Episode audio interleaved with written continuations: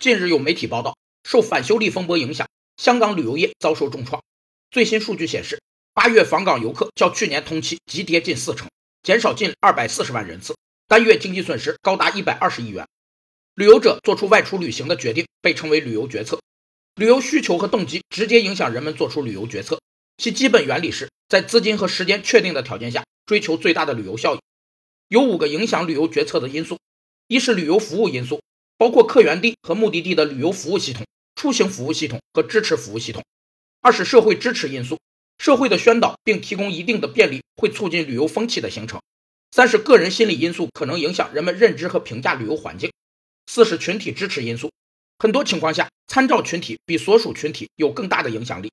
五是个人社会经济因素，日常生活的压力、金钱和时间等因素是旅游的基本约束条件。有业内人士指出，要让游客重回香港，先要社会恢复安宁，